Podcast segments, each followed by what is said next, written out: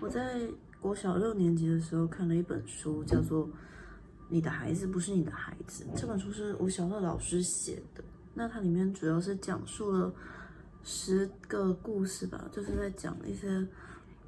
控制欲过强的父母。然后故事主要都发生在台湾，那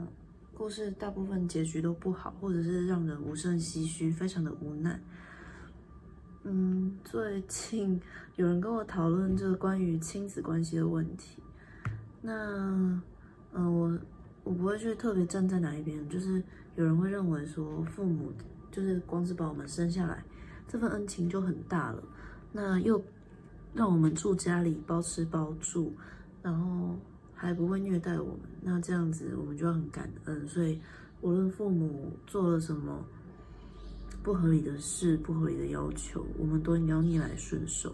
这是正方论点。那反方呢？认为父母把我们生下来这件事情，并不是我们自愿的，因此父母要尽最大的义务，给予我们最大的自由，让我们活得像个人类，不要像他们豢养的宠物。嗯，而且就是我们。目前经济能力无法支付我们的父母房租，也无法给他们孝亲费或是生活费，我们也没办法自己出，所以基本上我们经济方面都要依赖父母。这个是我们身为未成年人的应该享有的权益，所以父母对我们提出不合理的要求，我们是可以拒绝的，也可以反抗，就是分别是正方跟反方。那我今天不是来辩论的，今天呢主要是提出我个人的看法。其实硬要选选边站的话，我会站在反方那边，因为曾经应该说我们就是家庭，它是一个非自愿性团体，它不是说今天不是说一群人志同道合，然后就共同组成一个就是团体。家庭它是反正就是一个非常无奈之下所产生的一个对一群人同住一个屋檐下。就像你爸妈结婚也不不一定是他们自愿的，就是人到了一个年纪，都会被逼着要结婚生小孩，然后如果没有生一个孙子的话，他会被父母念。总之呢，每一代都是这样子的，所以我们每个人都是身不由己，就是他们没有很想生你，然后你也没有很想当他们的小孩，那反正就是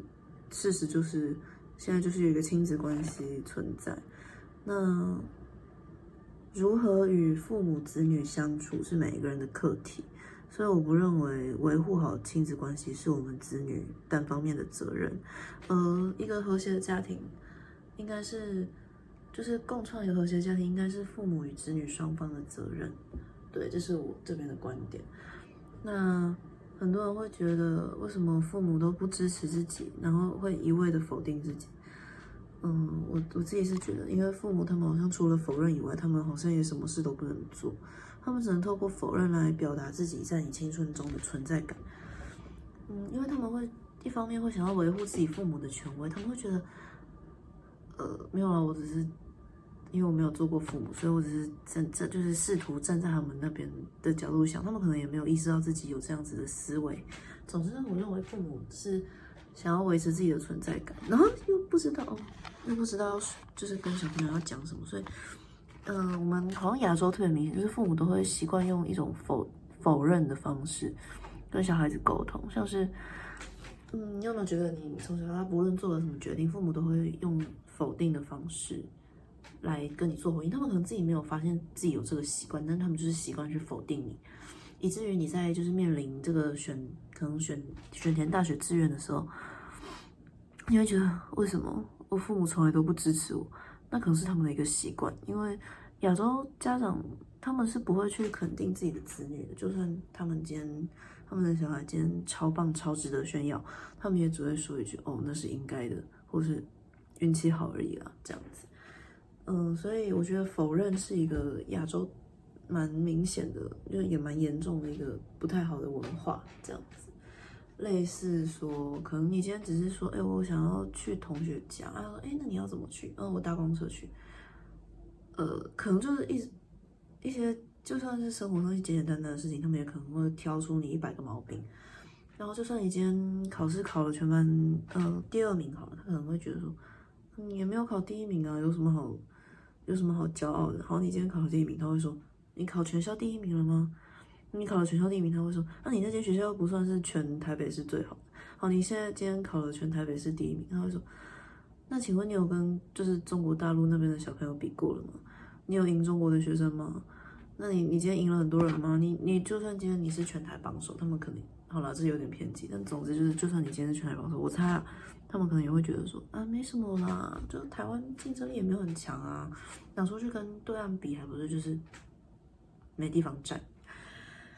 之类的，所以就是我们现在就是陷入一个小孩子觉得父母不够好，然后父母会觉得哦，永远都是隔壁邻居的小孩比较好，这个恶性回圈。所以你你会觉得为什么我的父母总是不支持我？那现在就会有人跳出来说，你的家人已经很支持你了，你今天免费住在家里，你就有义务要乖乖听话，这是做人的基本尊重。可是我觉得做人的基本尊重要有，但是前提是父母要尊重我们，我们才要才有必要去尊重父母吧。我们又不是又不是小猫小狗，我们是人类。就算我们未成年，而且就算是未成年人，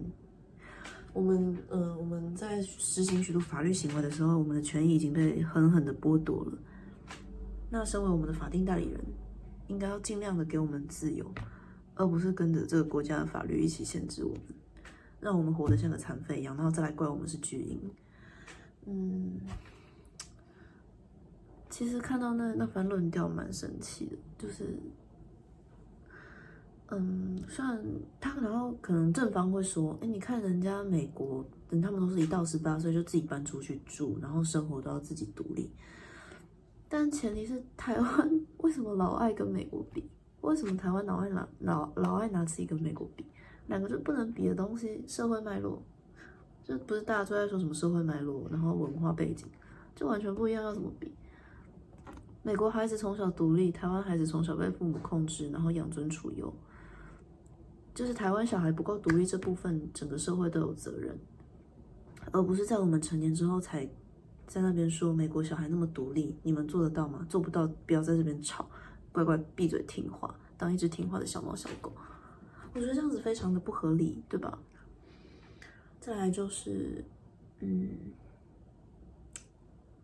我们做的比其他小孩好的地方，我们的家长会觉得是应该的，然后我们只要有一些。点，然后稍微说别人家小孩，这样就会觉得好丢脸。天呐，我的子女令我蒙羞了，这样子。我觉得我们很无辜哎，而且就是为什么我们一定要做到完美？嗯，对。然后还有说，父母的钱不是你的钱，或者父母其实没有义要支，没有义务要支付你上大学的学费，或者是你成年后，其实你的父母有资格不要抚养你。这些话说的人良心不会痛吗？或者是逻辑没有死掉吗？就我再强调一次，我们的不够独立都是整个社会的责任。那我们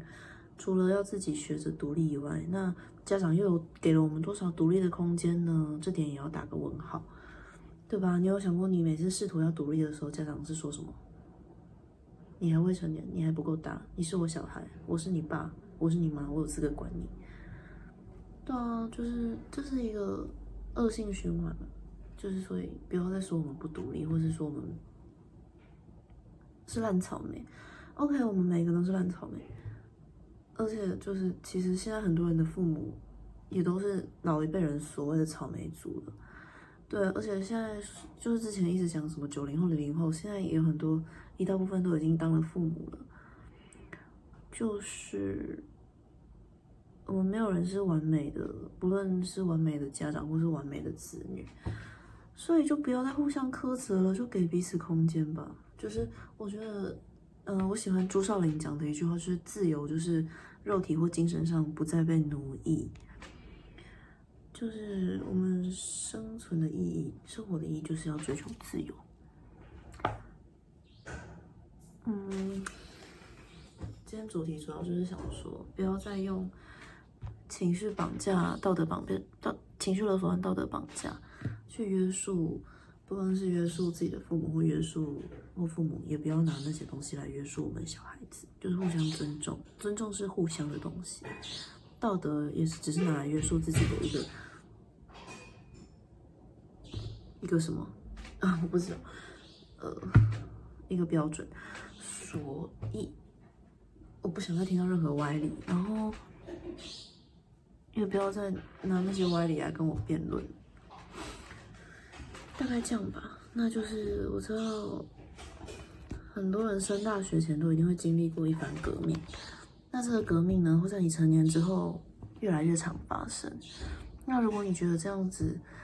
为自己争取权益是很有意义也是必要的话，那请你就去做吧，不要再